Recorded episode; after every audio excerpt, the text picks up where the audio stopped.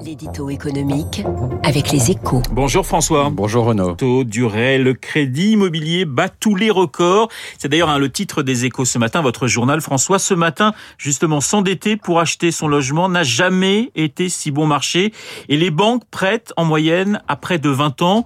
De quoi entretenir, François, la fièvre immobilière? Oui, pour un bon moment en plus, hein, Renaud, car non seulement les taux d'intérêt ne sont pas prêts de remonter, les experts pensent même qu'ils vont encore baisser ce mois-ci hein, pour se rapprocher un peu plus du seuil symbolique des 1%, mais en plus, les banques nourrissent une véritable passion pour le crédit immobilier qui constitue l'un des derniers moteurs de l'activité de leurs agences, ringardisées par le développement des usages numériques. On peut donc parier que la qualité de l'offre de crédit va continuer de s'améliorer, de quoi permettre aux acheteurs potentiels de continuer à suivre la hausse des prix de l'immobilier. À fin mars, sur un an, hein, le mètre carré s'était encore apprécié de près de 6% en France. Mais j'ai envie de vous dire, François, les arbres ne montent jamais jusqu'au ciel. N'a-t-on pas atteint des, des niveaux déraisonnables?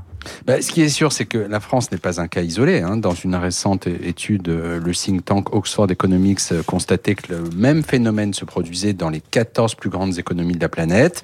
Épargne abondante et taux d'intérêt au plancher se cumulent partout pour soutenir l'envolée des prix de l'immobilier.